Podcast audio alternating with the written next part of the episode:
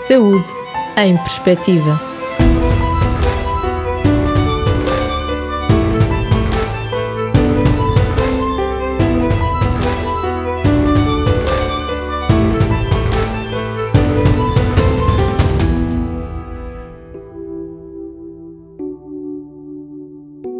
No primeiro episódio da segunda temporada do Saúde em Perspectiva, dedicada à idade dos porquês, abordamos o tema das dificuldades escolares provenientes de problemas de audição.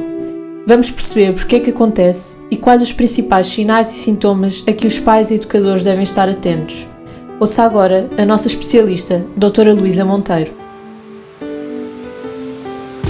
Hoje contamos com a olhada da doutora Luísa Monteiro, especialista em otorrinolaringologia no Hospital Lusíadas de Lisboa. Sendo a audição fundamental para o desenvolvimento e aprendizagem da criança, é habitual receber pais com desconfiança de déficit auditivo devido aos resultados escolares? Eh, é relativamente frequente. Hoje em dia, eh, a maior parte dos diagnósticos são feitos na primeira infância, isto é, todas as crianças, quando saem da maternidade, já estão encaminhadas em relação a déficits graves da audição audição, esse é o nosso objetivo a nível nacional, mas em idade escolar, por vezes, aparecem pais com dúvidas e outras vezes são os próprios educadores, sobretudo educadores de infância, eh, durante a segunda infância das crianças, em que eh, sugerem aos pais que tragam as crianças a uma consulta da especialidade. Eh, isto acontece sobretudo em dois grandes grupos de crianças, aquelas que têm o atraso de aquisição aquisição de linguagem ou algumas perturbações do normal desenvolvimento das capacidades de linguagem e de comunicação. E também, às vezes, em idade mais tardia, já depois na escolaridade obrigatória, crianças que não têm o desempenho que seria esperado, portanto, em termos académicos. Crianças que têm dificuldades uh, a ler, a escrever, a expressar-se, crianças que às vezes têm pequenas perturbações do comportamento, que lidam mal com, com os colegas que se isolam ou que uh, às vezes até podem ter autoestima baixa, uh, muitas vezes nós somos chamados a fazer um diagnóstico uh, que pode confirmar que a criança ouve bem e, portanto, encaminhar para outro tipo de acompanhamento, ou, por outro lado, distinguir pequenos déficits de, de audição que nós sabemos que nesta idade têm sempre um impacto negativo na, no desenvolvimento da criança e nos seus, uh, na, nas suas aquisições escolares. Uh, nós sabemos que pequenas alterações da audição em idade escolar podem ter um efeito negativo e há crianças que até têm bons desempenhos, mas à custa de um grande esforço, um esforço extra, comparado com uh, os seus pares, mas que são normal ouvintes, que não têm déficits auditivos. Por outro lado, grande parte destas crianças que são apanhadas já mais tardiamente têm eh, pequenos déficits de audição ou até um pouco mais significativos, mas que geralmente são tratáveis. Ao contrário daquilo que a gente está à espera na, eh, quando os bebés nascem, que queremos excluir eh, déficits eh, importantes e que são muitas vezes permanentes, em idade escolar ou na, na segunda infância, nós estamos à espera de encontrar algumas alterações relacionadas com doenças do ouvido médio otites médias agudas, otite média com derrame, que são muito prevalentes na, na infância e que, portanto, eh, eh, com tratamento muitas vezes resolve e podemos fazer com que a criança eh, acabe por recuperar as suas capacidades em termos quer escolares, quer familiares, quer sociais. A detecção precoce de perda auditiva é fundamental para um tratamento adequado. Que sinais ou sintomas é que acha que os pais e cuidadores devem estar atentos? Nós hoje em dia estamos preparados para, para que, ao mínimo de desconfiança dos pais, vamos fazer testes e testes com uma grande fiabilidade, porque sabemos que os pais uh, e as famílias, estando 24 horas por dia com as crianças, acabam por uh, distinguir pequenas alterações que podem surgir ao longo da infância. Uh, uma das coisas que nós valorizamos muito é quando os pais nos dizem, por exemplo, que a criança, quando está a ver televisão ouvir música, uh, precisa de pôr volumes uh, muito aumentados do som, ou que chega à, televisão, ou crianças que, por exemplo, quando vão num carro em andamento, um carro em andamento tem o interior sujeito a ruído e que são crianças que, por exemplo, não vendo os lábios dos pais a falarem, vão no, no, portanto, no banco da frente e com ruído de fundo, podem uh, não perceber o que lhes dizem. É, esta circunstância é uma circunstância de audição um bocadinho difícil, porque não vendo a leitura, aquilo que a gente chama leitura de fala, que é os movimentos dos lábios e dos músculos da face, e havendo o ruído do motor e da parte externa do carro, é uma, uma situação de difícil audição. E às vezes as pequenas alterações surgem nestas, nestas pequenas uh, situações. Uh, por outro lado, as crianças que às vezes são apelidadas de distraídas uh, podem ser crianças que realmente estejam a passar por fases em que tenham uma diminuição da audição. E de um modo geral, pensa que as escolas e os profissionais estão suficientemente sensibilizados e esclarecidos de modo a que consigam determinar que o mau comportamento ou o mau aproveitamento escolar pode advir da incapacidade auditiva? Eh, eu acho que há sempre um caminho a andar no sentido de educar eh, a sociedade civil, os pais e eh, os educadores. A Organização Mundial de Saúde, neste momento, está a desenvolver campanhas a nível mundial e nos seus nos países que são, portanto, que pertencem a este fórum internacional, para alertar os cidadãos, e neste caso particular que me perguntou, os educadores, para que precocemente precocemente sejam detectadas uh, as deficiências auditivas. Claro que uh, a desconfiança é uh, diretamente proporcional ao grau de perda auditiva, isto é, perdas subtis podem passar despercebidas ou manifestar-se realmente, por exemplo, com mau aproveitamento escolar, uh, sem saber qual é a causa, uh, alguma irritabilidade, crianças que têm dificuldade em lidar com os outros, mais distraídos, e isto pode ser realmente uma perturbação auditiva, ao passo que se for um déficit muito mais significativo, as pessoas identificam no com mais facilidade. Uh, uh, tal como a visão, a audição não é uh, preto e branco, ouvir bem ou ouvir mal. a pessoa pode ouvir perfeitamente bem ou pode não ouvir nada e depois há um gradiente de, de intensidade que vai variando. no entanto, o que nós vemos é que a maior parte dos educadores estão bastante atentos, sobretudo a nível do pré-escolar. Nós verificamos muitas vezes que às vezes são os educadores educadores que alertam as famílias, atenção que este menino, por exemplo, quando é contada uma história em grupo, ou quando se fazem aqueles jogos sonoros com os sininhos, os segredos, às vezes isto vai levantar as suspeitas e é relativamente frequente nós vermos uh, crianças pequenas que nos são referenciadas por suspeita dos educadores. As escolas primárias e depois os graus seguintes uh, da, portanto, da escolaridade, uh,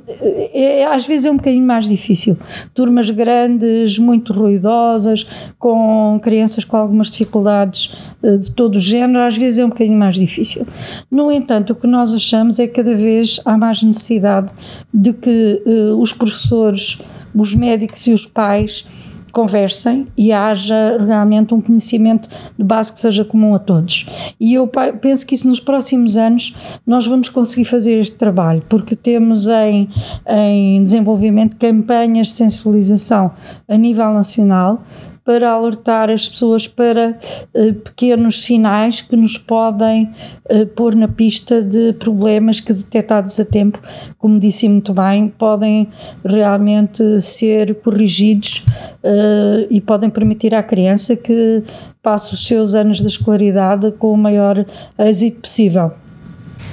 e a criança, porque é a realidade delas, às vezes não se apercebem que se estão a ouvir bem ou mal. Uh, como é que lida a criança com esta patologia? Uh, depende do grau, depende da criança, depende se a criança tem outras uh, patologias associadas. Nós sabemos que 30% das crianças que têm uma perda auditiva significativa e permanente têm outras situações de deficiência associadas. Portanto, tudo isso é muito variável, depende do grau de perda auditiva, depende de muitos aspectos. No entanto, uh, há crianças que uh, têm comportamentos antissociais uh, e às vezes é a única manifestação. Às vezes uma criança pequena, uh, porque tem patologia, sobretudo se for uma patologia do ouvido médio, com desconforto, dor crónica, que eles não conseguem explicar aos pais, às vezes tornam-se agressivos no jardim infantil, isolam-se por vezes e muitas vezes são crianças com frustração e que começam a desenvolver padrões de baixa autoestima e que é preciso dar-lhes a mão o mais rapidamente possível. Além do rastreio auditivo aos recém-nascidos, existem outras medidas que considera importantes ou mesmo essenciais que deviam ser implementadas? Uh, sim, eu penso que o grande passo, uh, aquilo que tem um, um, efeito mais, mais substancial é realmente o rastreio que se faz nas maternidades. Acho que isso permitiu que as crianças identificadas precocemente uh, tenham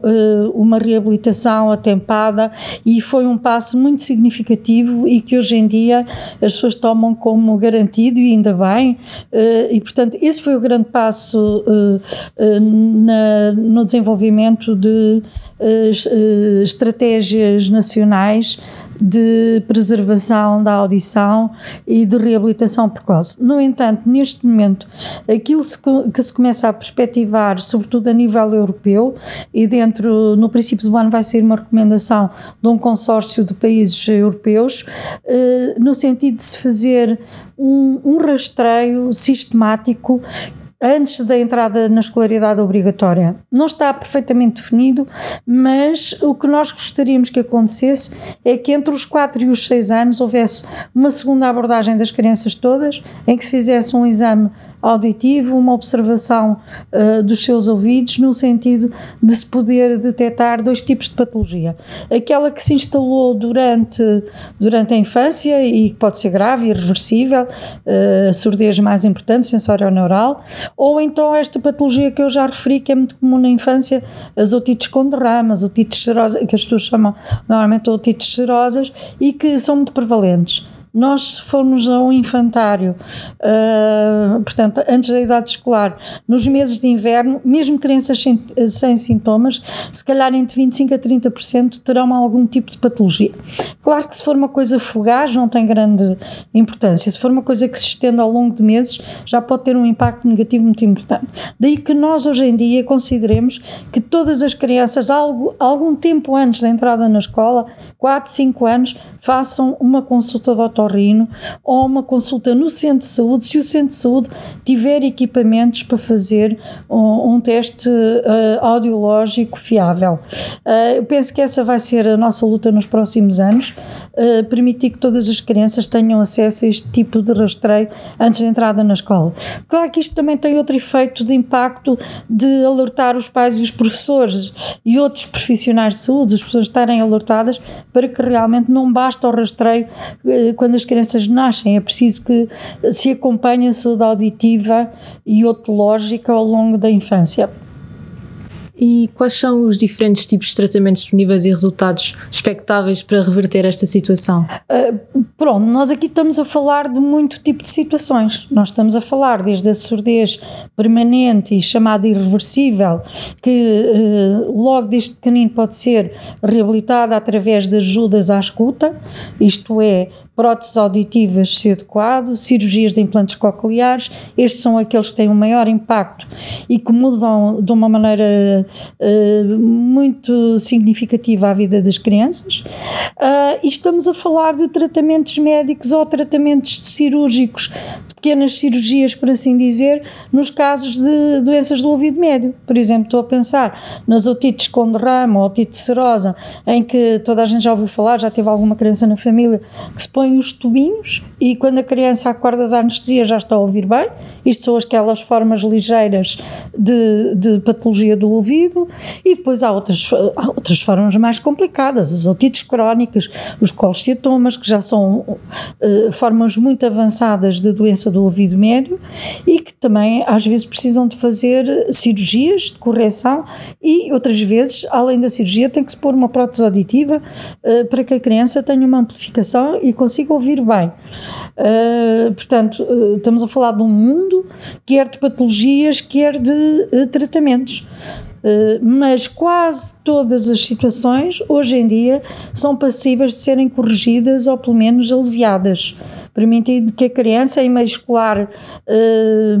meio escolar normal, sem serem escolas uh, adequadas para crianças com deficiência auditiva, uh, de uma maneira inclusiva, possam estar numa sala de aulas e ouçam mesmo que os colegas, uns precisam de apoio de ensino especial, uh, ajudas à, à escuta, como por exemplo sistemas de FM, de amplificação que os professores usem. Portanto, há toda uma série de medidas que nós estamos aptos e que o país eh, que temos tem uh, toda uh, a capacidade de oferecer a estas crianças e às famílias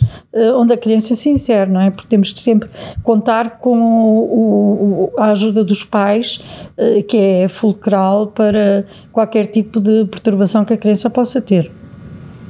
Uh, agora peço-lhe que imagine um mundo em que todas as crianças conseguem ouvir o som da chuva. Em que ano é que acha que estaremos? É assim, já esteve mais longe do que está hoje em dia. Hoje em dia, quase sempre, nós conseguimos fazer alguma coisa pelas crianças. Só em situações muito especiais, em que há malformações graves do ouvido interno ou outras situações, é que nós não conseguimos intervir. Uh, eu penso que nós, neste, no século XXI, uh, estamos a, na terceira década do século XXI e o panorama das ajudas Uh, por exemplo, ao longo dos meus 30 anos de carreira mudou muito. Hoje em dia, quase todas as crianças no nosso país podem ouvir. Uh, claro que há países de, em que os recursos médicos uh, e até económicos são escassos e em que as crianças vão ter, essas crianças vão ter menos oportunidades do que têm as crianças portuguesas. claro que seria o ideal que todas as crianças tivessem acesso, como disse, à audição subtil de, de, do envolvimento da natureza, que, que é muito importante uh, para o seu desenvolvimento como cidadãos, como uh, pessoas que, adultos que vão ser, uh, mas, portanto, o, o, bom aspecto, o bom, a boa face da moeda é que, felizmente, a gente cada vez mais tem oportunidades para oferecer estas crianças. E claro que esse será o objetivo. Nós não conseguimos evitar infelizmente que nasce, continuem a nascer crianças com problemas auditivos. Isso seria o ideal, mas não conseguimos. Nós sabemos que entre duas a quatro uh, crianças por cada mil nascimentos vão ter algum grau de deficiência, uh, deficiência auditiva. Quando entrarem em idade escolar, uh, provavelmente 2 a 4 por 100 hão de ter algum problema auditivo desde os mais graves até aqueles menos importantes, mas o que é fundamental e que eu gostaria de, nesta conversa, uh, fazer notar é que, felizmente, nós hoje em dia temos me meios Uh, médicos e técnicos, assim houvesse dinheiro para se poder dar tudo aquilo que as crianças precisam, mas uh, eu acho que estamos no bom caminho e portanto estamos a aproximar desse objetivo que era todos os meninos ouvirem a chuva, os passarinhos, as, as chaves de, de, da porta quando o pai chega à casa e muitos deles não se apercebem disto, uh, os sons da natureza, os sons da envolvência que são muito importantes, para não falar da música e da importância que a música tem uh, na educação das crianças e no seu desenvolvimento como cidadãos. Muito obrigada. E assim ouvimos a saúde na perspectiva da doutora Luísa Monteiro. Siga-nos nas nossas redes sociais, iTunes e Spotify e descubra novos temas.